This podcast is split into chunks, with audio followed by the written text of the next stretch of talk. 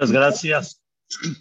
Muchas gracias a los organizadores de GamZoom, mi querido Elías Levi, Rabiosi Mizrahi, que Bezrat Hashem también quiero dedicar este shiur Leilun Ishmat de mi abuelita, que justo falleció esta semana, Teresa Bad Bedrie, Ruach Hashem Tanihena, Began Aeden. Mizmor le toda אריו לאדוני כל הארץ. עבדו את אדוני בשמחה. בוא לפניו ברננה. דעו כי אדוני הוא אלוהים, הוא עשנו ולא אנחנו עמו וצאן מרעיתו. בואו שעריו בתודה חצרותיו, בתהילה הודו לו ברכו שמו, כי טוב אדוני לעולם חסדו, בעבדו רבדו אמונתו.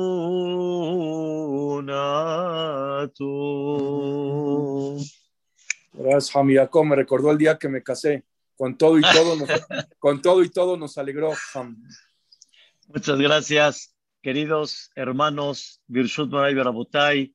En este día quiero compartir con ustedes el tema que se anunció para esta clase el día de hoy, el negocio quebrado, o más bien dicho, por el otro lado, cuál es el negocio que no va a ser quebrado. Me trata Shem quiero comenzar con dos puntos importantísimos en la vida de Dios hacia nosotros, la conducta de Borea Olam hacia nosotros. ¿Saben ustedes que, que mencionamos generalmente dos nombres de Dios muy conocidos? El primer nombre es el nombre que representa la misericordia. Se le llama Yud Ke Vav Ke ese nombre sagrado de Dios que representa cómo Dios se conduce con nosotros en una forma misericordiosa. Eso significa que Dios no pone mucha atención en el momento a la falla que tuviste, no puso mucha atención a lo que realmente no cumpliste, a lo que deberías de llevar a cabo y no lo hiciste. Dios tiene rahamim, y Rahamim significa no la palabra exactamente lo paso por alto, sino tengo paciencia para que recapacites, tengo paciencia para que reflexiones, tengo paciencia para que hagas teshuvah. Y si haces teshuvah, pues qué bueno, qué bonito. ¿Para qué aplicar cosas innecesarias cuando tú solito recapacitaste? Y sobre eso decimos Kihu Yada Itzrenu. Boreolam sabe los puntos débiles que tenemos, sabe el Yetzerará que tenemos. Y por lo mismo que Dios sabe el Yetzerará que tenemos, por eso mismo Dios nos tiene paciencia y Dios se comporta con nosotros con misericordia. Sin embargo, hay otro nombre de Dios que se llama Elohim y por cada uno de Am Israel decimos Eloquenu. ¿Qué significa Elohim? Y sobre eso decimos nosotros en el versículo que acabamos de cantar de Uki Hashem, Hu Elohim. Recuerda que Dios es Elohim. ¿Qué significa Elohim? Elohim significa justicia. Justicia significa cometes un error, la pagas en el buen sentido si una persona cometió de alguna forma algo incorrecto, pues tiene que acotar las consecuencias del error que él tuvo. Y eso se llama en el concepto toraico, se llama juicio. Quiero explicarles, queridos hermanos, que normalmente la persona en esta vida normalmente se conduce mucho más con juicio que con misericordia. Y es normal, y es natural, y es correcto. Les voy a explicar por qué. La persona cuando se conduce con juicio, las cosas avanzan. Cuando te conduces con juicio, las cosas prosperan. Pero si tú te comportas con rahamim y no exiges el error o no exiges la obligación, el mundo se caería. Por ejemplo, imagínense que la persona con sus clientes se conduzca con rahamim y no con din. Entonces, ¿quién va a pagar? Imagínense una persona que no está pagando su, su cuenta que tiene pendiente y en ese momento yo le diga, Rahamim, Rahamim, ten misericordia, Rahamim. No, señor, ¿cómo? ¿De dónde voy a comer? Yo vendo, tengo que cobrar. La persona normalmente se conduce en esta vida con din. No llega tu empleado, sí, vas a decir Rahamim. ¿Cuántas veces? Una, dos, si llega tarde todos los días, no lo vas a aceptar. Tienes que tener tu empresa, tienes que tener tu fábrica, tienes que tener tu negocio correctamente. Imagínense que los hijos todo el tiempo le digan a la escuela, al director, al maestro, ya, Rahamín, si no hace la tarea, Rahamín, si no hace estudio, Rahamín, si no hace el examen, Rahamín. ¿Cómo? Rahamín. Entonces nunca va a crecer nunca voy a exigir de él nada porque Rahamim, esto es aquí. Aquí abajo la persona normalmente se conduce con juicio. Y les voy a decir algo interesante. Ustedes saben, en todos los lugares donde ustedes están, queridos hermanos, la persona si no pagó la luz, no la pagó, por algún motivo se le olvidó, le cortan la luz, le bajan el switch, y corriendo se va la persona a pagar para que le vuelvan a conectar la luz. Y Allah, llevo pagándote 20 años por una vez que te fallé, papacito, por una vez que me fallaste, te vas a acordar toda la vida. Porque si yo no me comporto, escuchen bien, con juicio, entonces la gente de alguna manera no se pone en línea. La gente no se pone con conducta adecuada y correcta es uno de los conceptos muy importantes. Les voy a decir algo que no quiero que me lo contesten, nada más quiero que lo piensen. ¿Pagamos la luz porque debemos de pagar la luz o pagamos la luz para que no nos corten la luz? ¿Pagamos la tarjeta de crédito para que no nos pongan al buró de crédito o, pagamos realmente la tarjeta porque debemos de pagar la tarjeta, que cada uno piense hasta cuánto si no nos aplicarían el juicio ¿cuántos seríamos esas buenas personas que correríamos a que pague, a que paguemos, a que seamos honestos? Esto se necesita el juicio. Y escuchen qué increíble. Dios nos conoce. Dios sabe los puntos débiles que tenemos. Y como Dios sabe los puntos débiles que tenemos, por eso Bore Olam, escuchen bien, nos da a nosotros, Bore Olam Rahamim, nos da misericordia. Porque si Dios nos va a agarrar con juicio a cada detalle que le fallemos a Él, como por ejemplo este, la Shonara, que es tan común, Shabbat, que cualquiera puede llegar a fallar, se nos olvida una alajá, en algún concepto de la tefilá, si nosotros se comportaría Dios con juicio, Rabotai, no la pasamos, no pasamos el mes, no pasamos ni la hora, no pasamos nada más el día, ni la hora, porque Dios, si se comportaría con justicia como nosotros nos comportamos con nuestros hijos, con nuestros empleados, con nuestros alrededores, no la pasaríamos. Entonces, por eso Dios se comporta con nosotros de qué forma? Rahamim. Y qué bonita conducta de Dios hacia nosotros, pero Hasbe Shalom, que nunca tengamos el sentimiento que Dios cede sino simplemente nos da chance de recapacitar y nos da chance de entender el error que tuvimos y continuar adelante. Y Akadosh Baruj se comporta con esa misericordia tan grande. Pero en el tema que quería destacar, eso es el concepto que se llama en la Torá, escuchen bien, la conducta de Yud que misericordia, y la conducta de Elohim que se llama qué? Juicio. Ahora escuchen algo muy interesante. Decimos en Rosh Hashanah dos conceptos muy importantes y los mencionamos todos los días. Uno se llama Avinu y el otro se llama Malkenu. Avinu es nuestro padre, Malkenu es nuestro rey. ¿Cómo nos gustaría que Dios se comporte con nosotros? ¿Como papá o como rey? Rey es el que justicia y pobre aquel que le falte la palabra al rey. Pobre de aquel que no cumpla las expectativas del rey. Pobre de aquel que el rey le encargó y confió en él y de repente lo desilusiona al rey y no hace lo que el rey le pidió.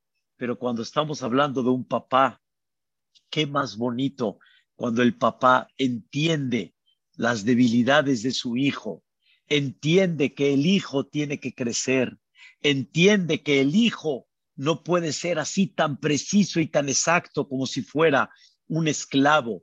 El papá trata de exigir del hijo lo mejor, la excelencia, la superación, pero no el papá tiene din, sino el papá trata de conducirse con el hijo con rahamim. Por eso quiero decirles qué tan bonito es buscar que Akadosh Baruj se comporte con nosotros, escuchen bien, con rahamim, con misericordia. Y que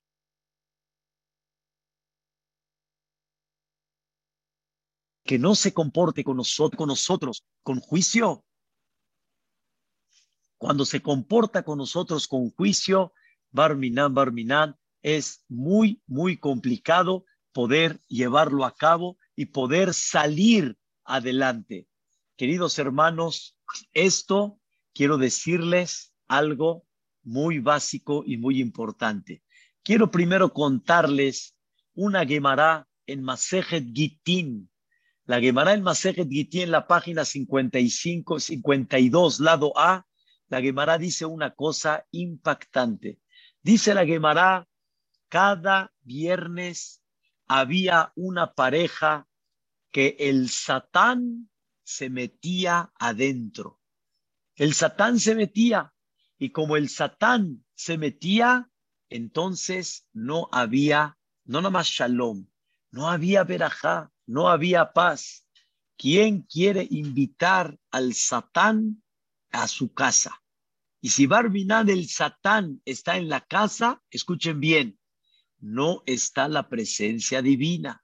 Y si no está la presencia divina, escuchen la idea. El Satán que representa juicio. La presencia del papá que representa misericordia. Y si tenemos la presencia de Dios, hay misericordia. Si tenemos la presencia del Satán, Dios no lo quiera, ¿qué es? Es juicio. Y hazme shalom que haya juicio y que no haya misericordia. Queridos hermanos, llegó Rabbi Meir a esa ciudad y en eso se entera Rabbi Meir de esta casa que cada viernes, que normalmente el viernes son momentos de tensión, son momentos de nervio. Ahorita vamos a explicar, como Jajam Jack ya está explicando mucho, la grandeza de Shabbat. En ese momento, queridos hermanos, llegó Rabbi Meir y hizo, escuchen bien, shalom, hizo paz, hizo unión en esta familia, en estos hermanos, en esta pareja. Y en eso, escuchen qué impresionante. Escucha Rabbi Meir estas palabras. Lástima que sacaron a aquel de la casa. ¿Quién es aquel? El Satán. ¿Quién lo dijo? El mismo Satán. El Satanás dijo, lástima que lo sacaron de la casa. Y dijo Rabbi Meir, Odula Shem Kitov, que sacamos al Satán de la casa. ¿Por qué? Porque cuando está Boreolam, hay misericordia. Cuando está el Satán, ¿qué hay? Barminan, hay din y hay juicio. Y aquí, Bezrat Hashem, quiero entrar a este tema principal del día de hoy. Ustedes saben que la perashá que vamos a leer es la famosa perashá de Korah.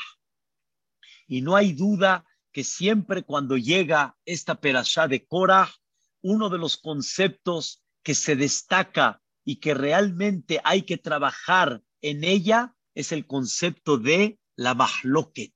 ¿Saben qué es la mahloket? Lo voy a decir en una palabra. Pleito, no discusión. Pleito. Y les voy a explicar, Bezrat Hashem, el punto de diferencia. Pleito es cuando una persona quiere tener la razón. Pleito es cuando una persona no quiere escuchar al otro. Pleito significa cuando una persona no quiere entender la postura del otro. Discusión es cuando una persona está discutiendo con el otro un tema y estamos analizando juntos realmente para poder captar y entender el tema en una forma con mejor claridad. Ustedes saben que los grandes jajamim siempre discutieron los grandes jajamim siempre cada uno presentaba su opinión, pero esos jajamim nunca dejaron de quererse, nunca dejaron de amarse, nunca dejaron de unirse. ¿Por qué? Porque el propósito de la discusión era aclarar mejor la idea. Y aunque tú tienes una manera de pensar y yo tengo otra forma de pensar, no me molesta que tú pienses diferente. Entiendo que tú captaste diferente y yo comprendo y tú entiendes que yo capté diferente, pero de alguna manera aprendemos a qué?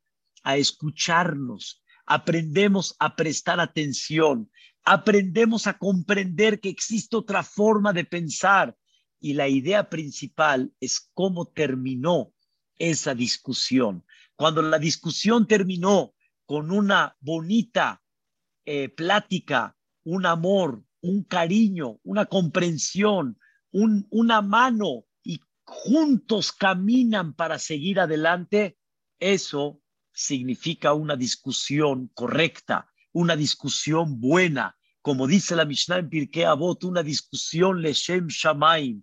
Pero ¿qué creen?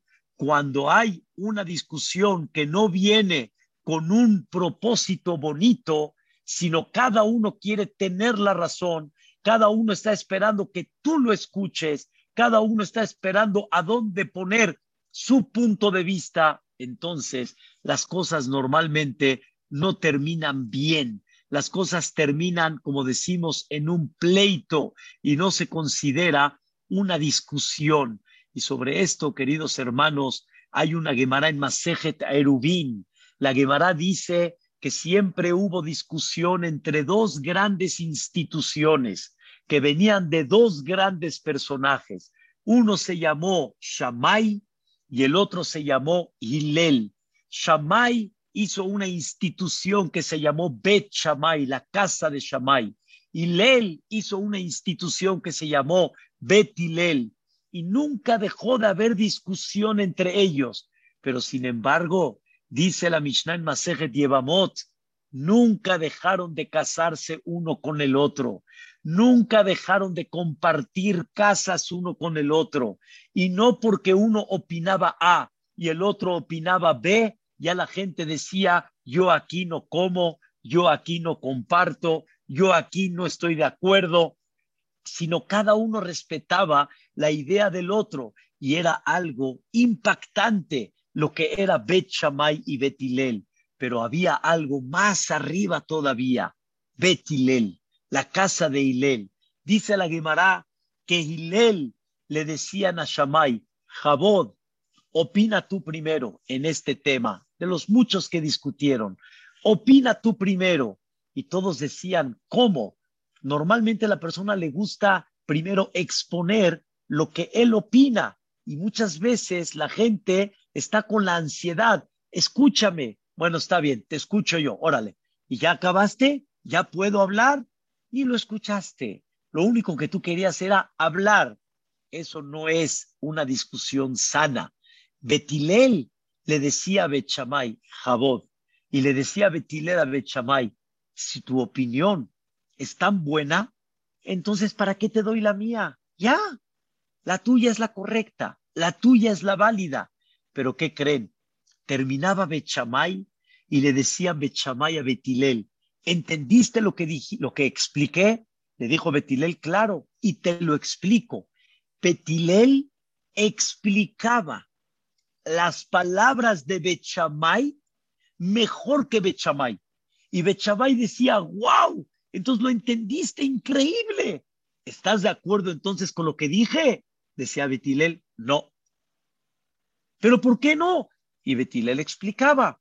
Y le decía a Betilel a Bechamay, ya te diste cuenta que sí te comprendí. Simplemente no comparto esa idea porque yo pienso de una forma diferente. Yo lo veo, lo visualizo en una forma diferente. Pero nunca se dejaron de amar. Nunca se dejaron de ver. Siempre vivieron con hermandad. Se saludaban en una forma increíble. Se respetaban en una forma tremenda. Esto es una discusión correcta y sana. Pero ¿qué creen? Cora con Moshe Rabbenu no fue así. Moshe Rabbenu le dijo a Cora, ven, vamos a platicar. ¿Qué te duele? ¿Qué te molesta? No, no fue con él. Bueno, dijo Moshe Rabbenu, yo voy a tu encuentro. Y con todo y eso, en vez de que Cora preste atención a las palabras de Moshe Rabbenu, él estaba concentrado en lo suyo y de ahí no se movía. No movían a Cora de su punto, no como Betilel, sino por no escuchar, por no entender las palabras de Moshe Rabbenu y seguir provocando, escuchen bien, una, un pleito. Vean al final qué le pasó a Cora. Cómo terminó la discusión de Cora y Moshe. Cómo discusió todo lo, cómo terminó todos los que estaban unidos a la discusión a Cora en contra de Moshe Rabbenu. Se los tragó la tierra. ¿Qué ganaron con ese pleito? No ganaron absolutamente nada. Esto es uno de los temas que son muy delicados y que realmente hay que desarrollarlos y hay que trabajarlos. ¿Saben cuál es el problema principal, queridos hermanos, de Shalom Bait? ¿Saben cuál es el problema entre un marido y una mujer? Que no se saben escuchar. O más bien dicho, no saben respetar el sentimiento del otro. No saben escuchar lo que realmente sucedió del otro lado no importa si fue el hombre o fue la mujer, puede pasar con el hombre, puede pasar con la mujer. Esa falta de comunicación es mucho por egoísmo, es mucho por terquedad, es mucho por sentir quién tiene la razón, quién es el que va a llevar a cabo la dirección. Y hay que aprender mucho a qué? A escuchar, porque cuando escucha uno, la gente puede avanzar en la vida, la gente puede tener realmente ese sentimiento tan importante de unión. Muchas parejas se han quebrado nada más y nada menos por, en vez de ser discusión, que es pleito. Dice el Rabbenu Yonah, uno de los grandes comentaristas del Talmud en la Mishnah en Pirkei Avot sobre esta Mishnah que habla mahloket, una discusión cuando es positiva o un pleito que se llama negativo. Dice uno de los grandes Jajamim Rabbenu Yonah, la discusión es fantástica, la discusión es muy buena, porque así las ideas se van aclarando, las ideas van teniendo una formación mayor, vamos comprendiendo, tú no puedes construir solo, tú necesitas un consejo, tú necesitas una, un intercambio de ideas. Tú necesitas que te hagan ver, hay cosas que no puedes ver, que te hagan ver cosas que tal vez no hubieras recapacitado. Y una de las que nos hace ver mucho las cosas, una de las que de veras nos ilumina mucho las cosas, es nuestra esposa. Queridos hermanos, ahora sí me dirijo a los hombres, de veras hay muchas, muchas esposas tan bonitas, tan buenas, tan increíbles, que con mucha inteligencia nos quieren dirigir y hay veces no nos dejamos. Dice la perashá de la semana, como dice el Midrash, una de las mujeres virtuosas que fue aquella que salvó a su marido de toda la congregación de Korah fue la esposa de On. Así se llamaba esta gran mujer, On. On Ben Pelet. Este On era un hombre increíblemente que se unió y se dejó llevar bajo la filosofía de Cora, que Moshe está repartiendo puestos por él mismo, que no es de Dios. Hay que luchar en contra de él, hay que hacer justicia.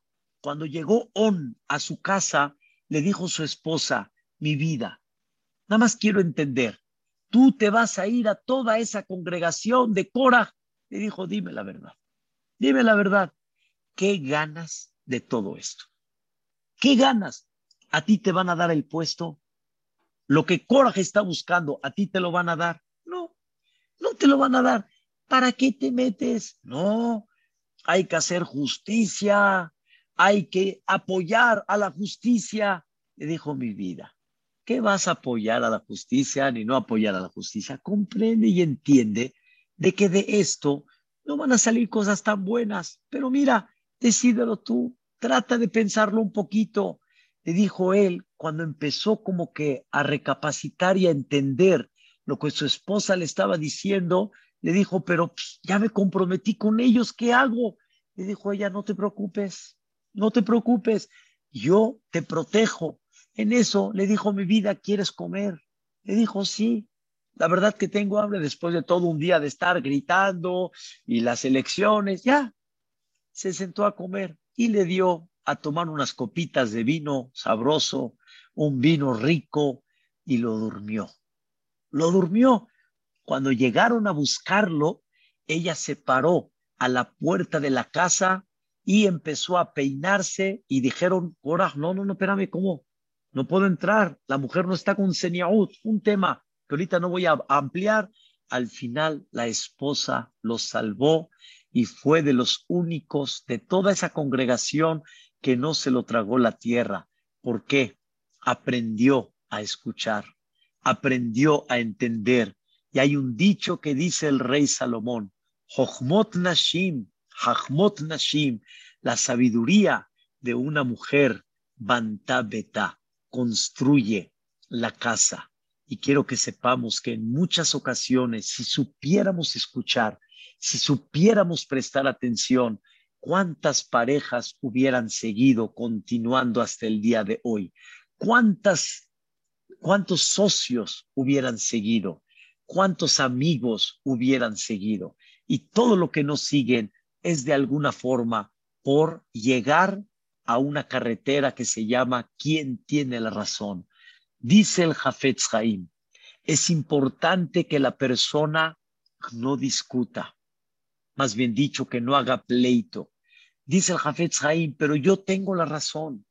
Aléjate, aléjate. ¿Pero por qué me voy a alejar? Escuchen bien, porque en el momento que entre yo en el pleito, me puedo pasar de una carretera a otra, pero así, muy fácil, muy sencillo. ¿Cómo me puedo pasar de una carretera a otra? ¿Cómo me puedo pasar? Muy simple. Ya no estoy en yo tengo la razón, sino ya tengo que tener la razón. Pierde uno el equilibrio. Por eso no es bueno la discusión. Y quiero que escuchen estas fuentes muy fuertes, las que voy a platicar el día de hoy, para que comprendamos realmente lo que una persona puede provocar cuando hay un pleito. Y como explicamos al principio, el pleito es una situación tan grande, tan, vamos a decir, tan delicada, que miren lo que puede llegar a provocar. Vamos a recordar otra vez lo que dijimos al principio de la clase. Todos queremos rahamim, todos tenemos misericordia. Todos queremos realmente la bendición de Dios, pero ¿cómo recibimos esa bendición de Dios? Con una condición. Cuando la persona se comporta con shalom, cuando la persona se comporta con paz.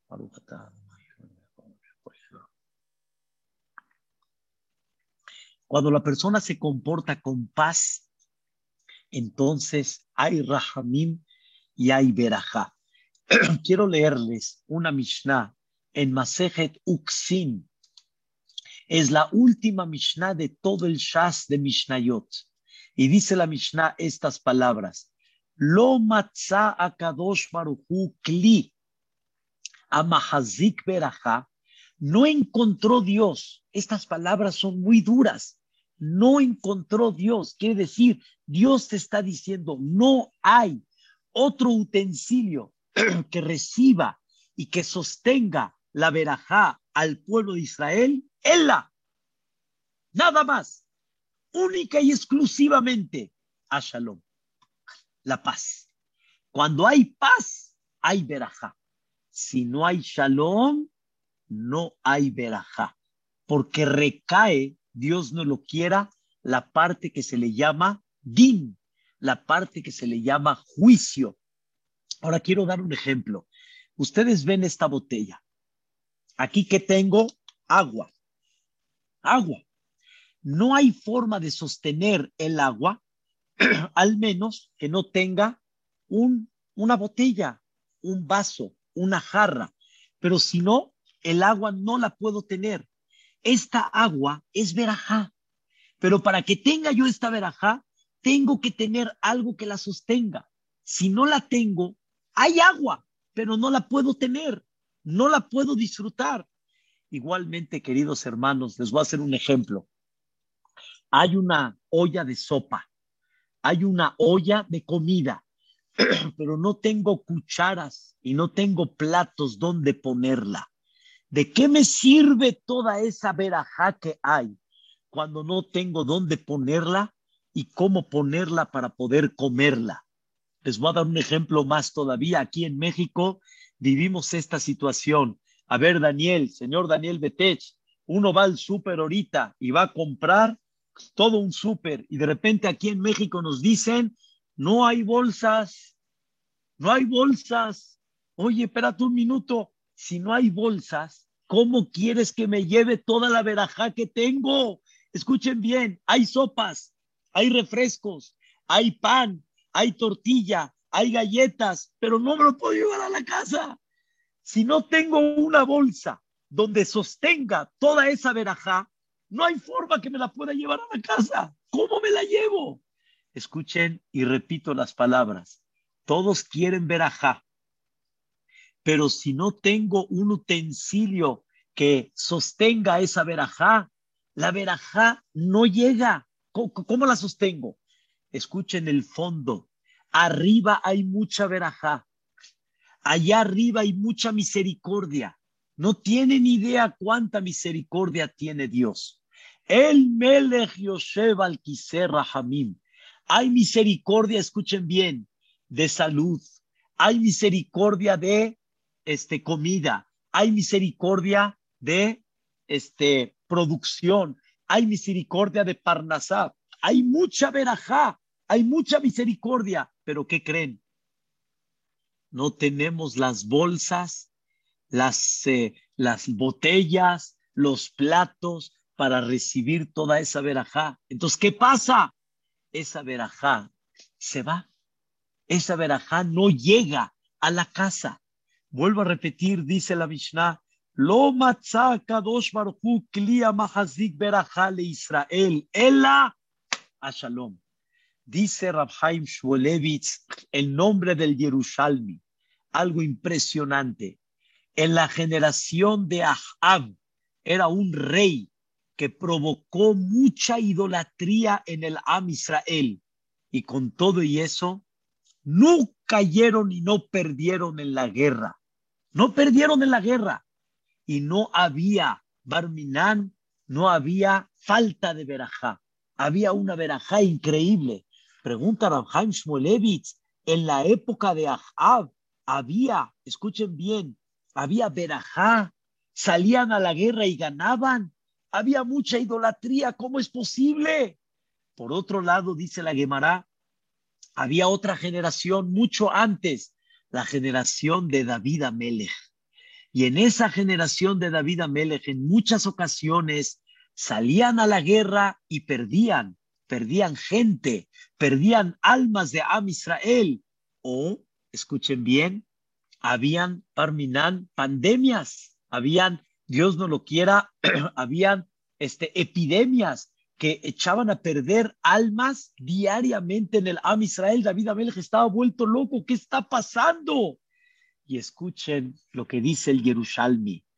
La diferencia entre la época de David y la época de Ahab, la época de David era una época increíble espiritualmente, pero como había mucho chismoso, delatorim, delatores, y había falta barminán, Dios no lo quiera, había falta de hermandad, había discusión, etcétera, eso provocó, Dios no lo quiera, destrucción. Significa, provocó qué? Din, provocó juicio y ya no había misericordia. Pero en la época de Ahab, que había shalom, había paz, había tranquilidad. ¿Saben por qué vino? Porque entre ellos se portaban bien y había mucha hermandad.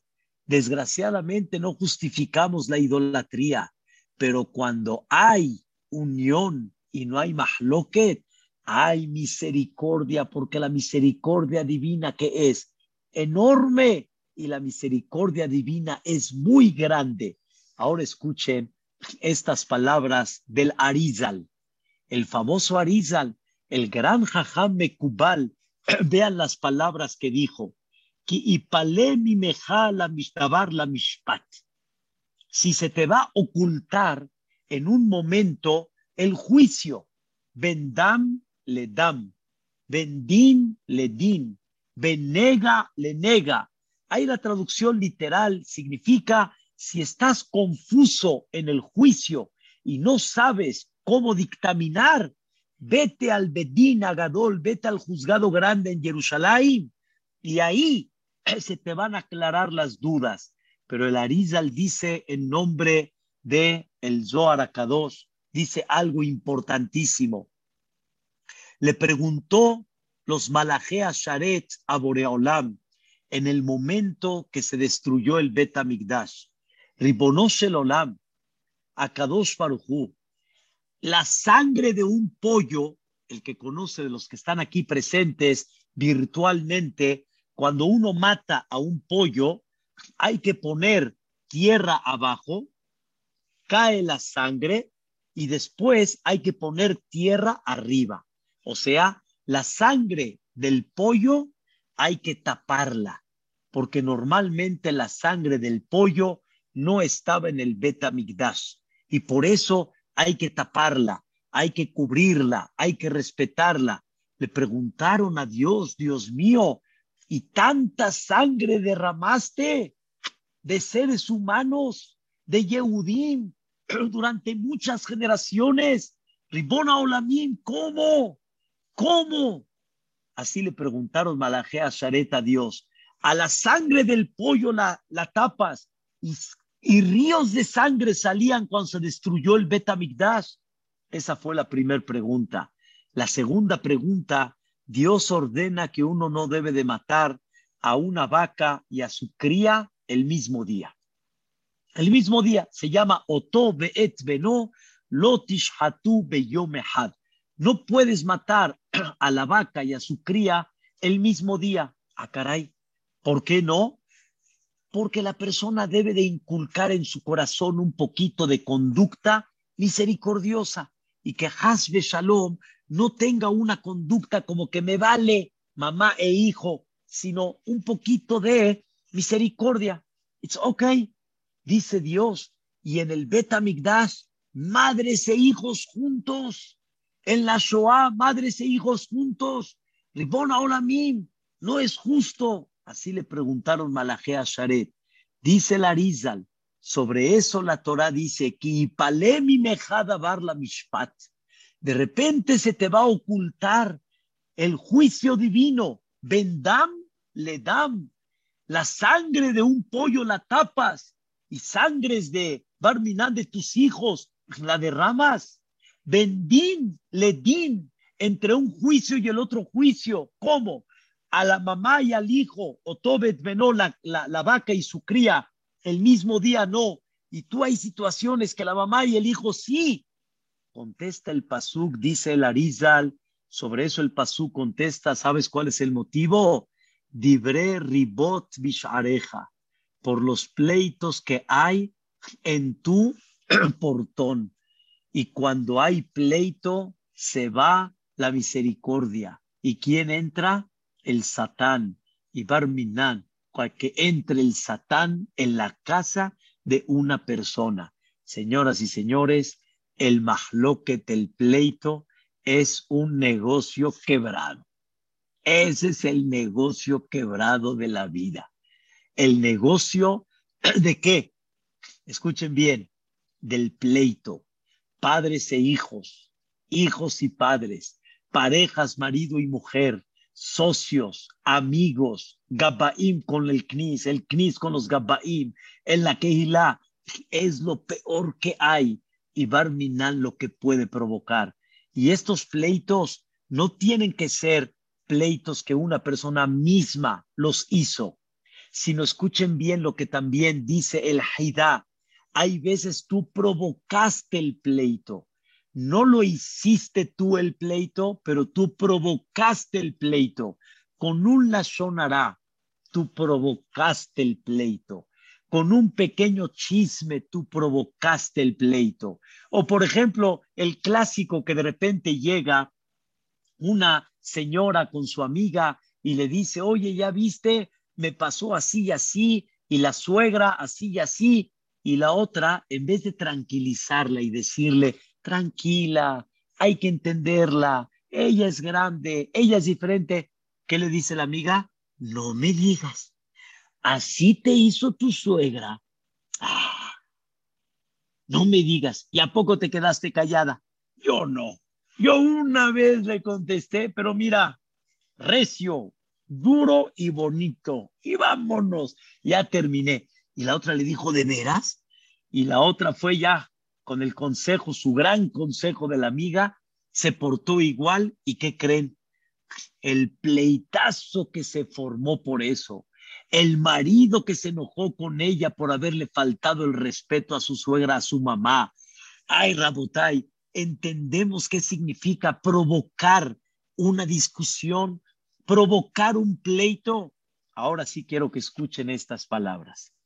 Dijo Rabhaim Palachi de Izmir, de Turquía, uno de los grandes jajamim, Rabhaim Palachi, Ania Geber, escuchen bien, él decía este pasú, pero se refería a él, Ania Geber, yo soy aquel, Ra'ata'eni, que mis ojos vieron, ¿qué vieron sus ojos?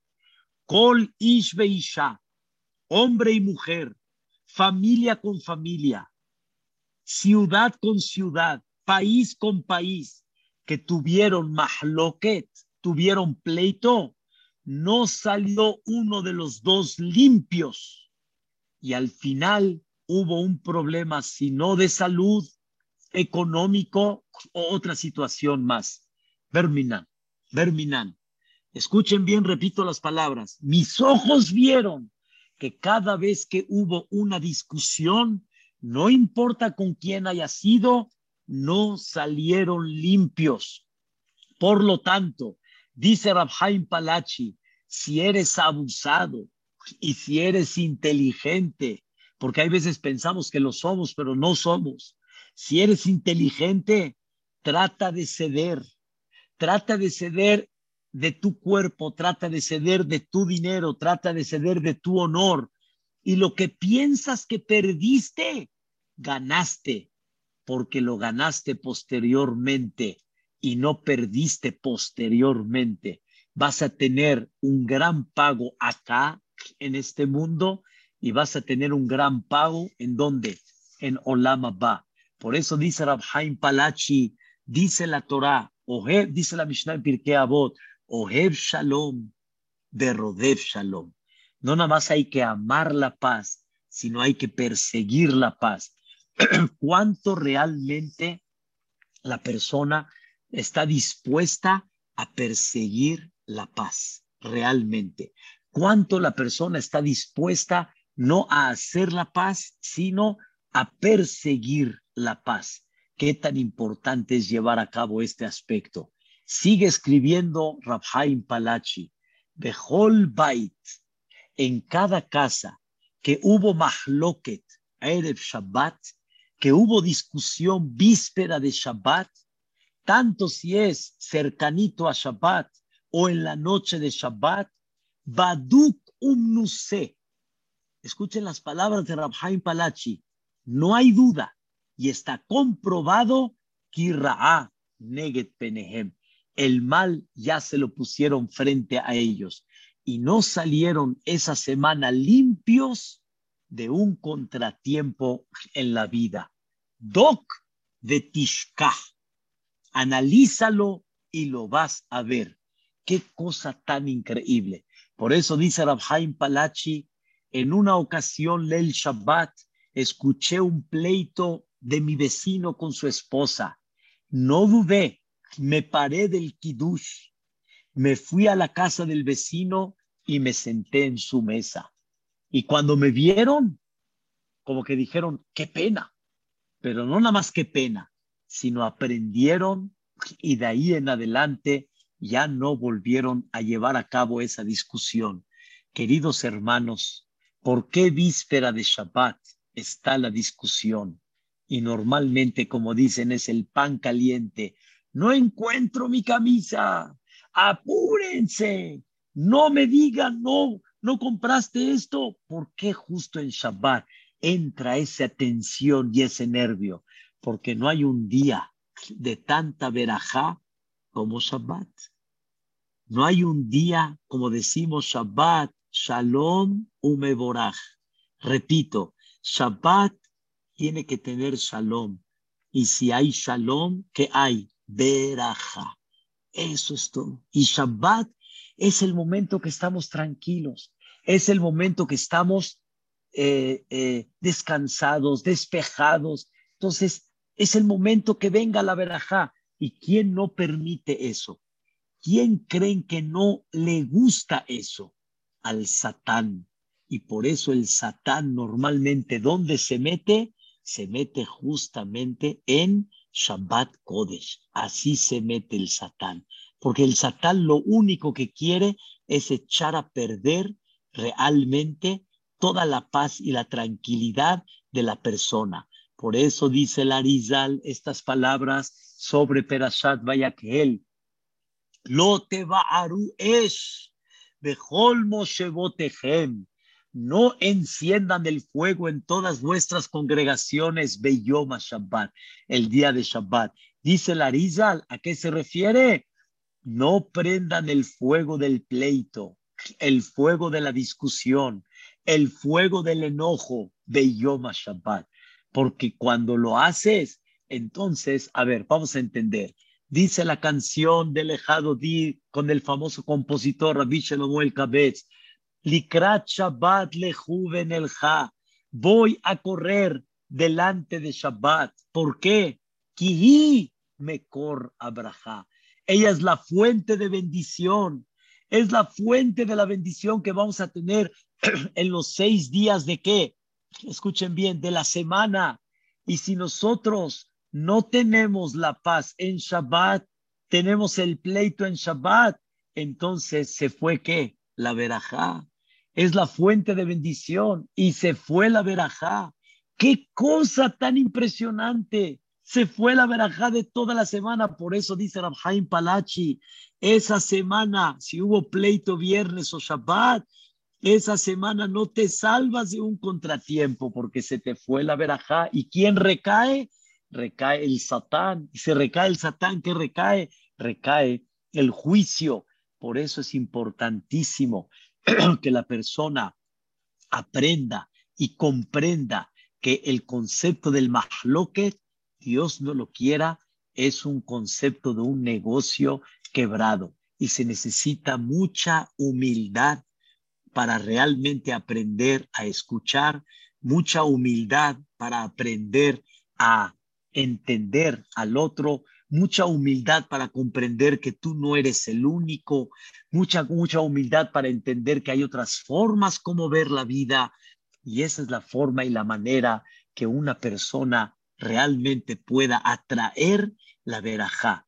No nos sorprendamos, hay veces de muchas cosas que pasan en la vida. Abre los ojos si no fue por un pleito que tú hiciste o por un pleito que tú provocaste. Y empecemos a utilizar lo que dijo Hillel Azaken. Hillel allá Omer, Eve mi talmidav shela Aharón.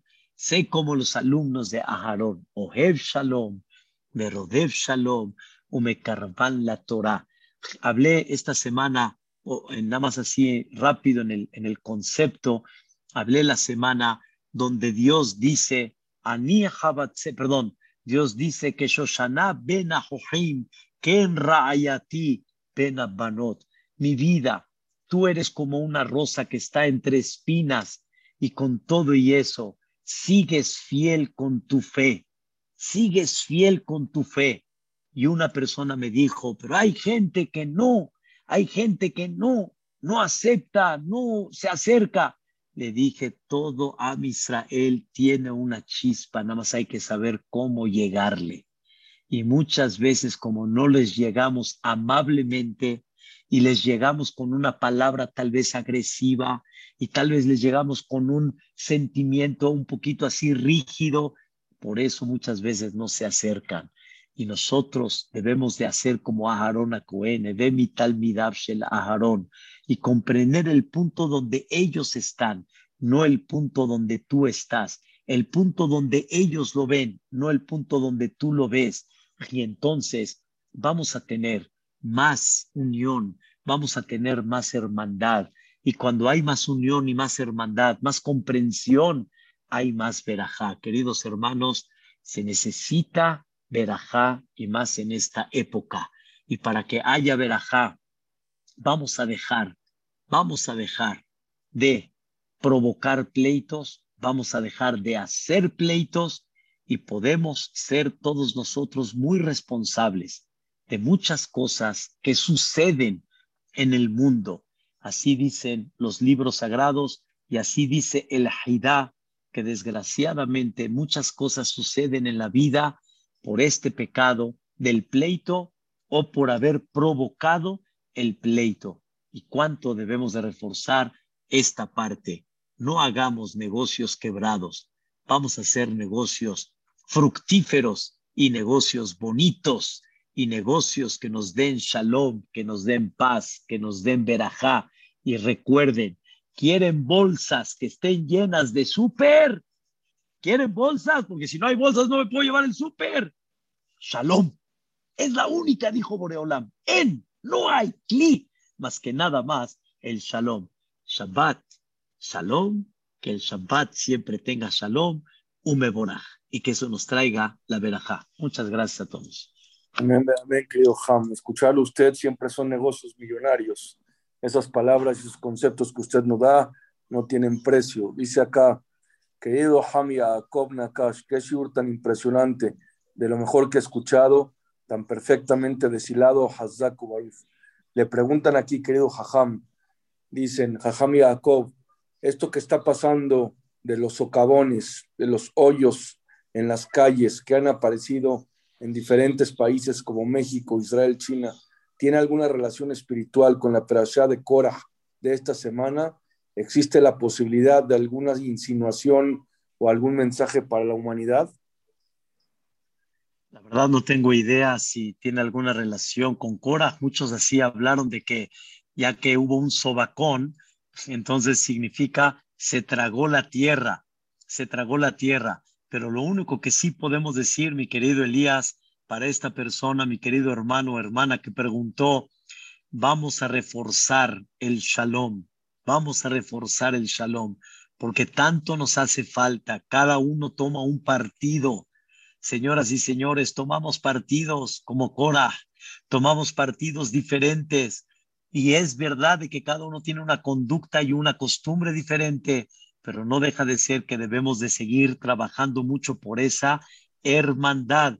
Quiero decir nada más una palabra, mi querido Elías. Cuando Am Israel Dios lo formó, lo formó en doce tribus. Dios no revolvió las tribus. Dios respetó a Isahar, a Zebulún, a Shimón, a Leví, a Yehudá. Hay cada uno como es, pero todos alrededor del Mishkan. Todos bajo y unidos con esa hermandad y con ese cariño. Pero sí se habla de esos, de que la tierra se tragó. No sé hasta cuánto el mensaje sería ese, pero no hay duda que cuando hay shalom, como dijimos en la generación de Ahab, no tenemos idea cuántas cosas podemos evitar. Me preguntan aquí, querido Ham, sabemos que el mahloket de la discusión no es buena ni es lo mejor, pero hay veces hay que discutir para aclarar algunos puntos. ¿Se vale la discusión de ese tipo? Claro, claro. Fue lo que dijimos al principio de la clase, es toda la discusión de los grandes jajamim. Claro, es discusión para aclarar, es discusión para levantar el concepto, para que quede mucho más eh, íntegro y más completo. Esa se permite. ¿Y dónde sabemos si sí o si no, Elías? ¿Cómo termina? ¿Termina con coraje o termina con un agradecimiento? ¡Ay, qué bueno! Aruch Hashem, ya lo entendí mejor. Dice acá, me dice, queridísimo Hamnakash, gracias por esta conferencia tan bella. Dice, en este extraordinario Siur, usted menciona varias veces el término Satán. Pero ¿qué es Satán? ¿Es un concepto? ¿Es un ente como un alma negativa? ¿Es lo que nuestros Hamim crearon para explicar actitudes negativas del Boreolam? ¿Cuándo tiene que actuar con mano dura? El, el Satán, en breve, es un malaj, es un ángel que Dios lo creó y se le llama el Satán de destrucción. Su finalidad, y como decimos aquí en México, su chambita, su trabajo es destruir, echar a perder. Por eso decimos, Ua Satán, Ua Yetzerara, Ua Malachamavet. Es el Satán, es el Yetzerara que quiere echar a perder la espiritualidad de la persona, Ua Malacha Mavet, que es el que se lleva el alma de la persona. Sí, el Satán es esa, ese, ese malaj, ese ángel que viene y que destruye y que impide la misericordia porque alejaste a Dios al traer al Satán. Dice acá de Colombia, qué bello y qué ánimo de Shur, llamándonos a la paz.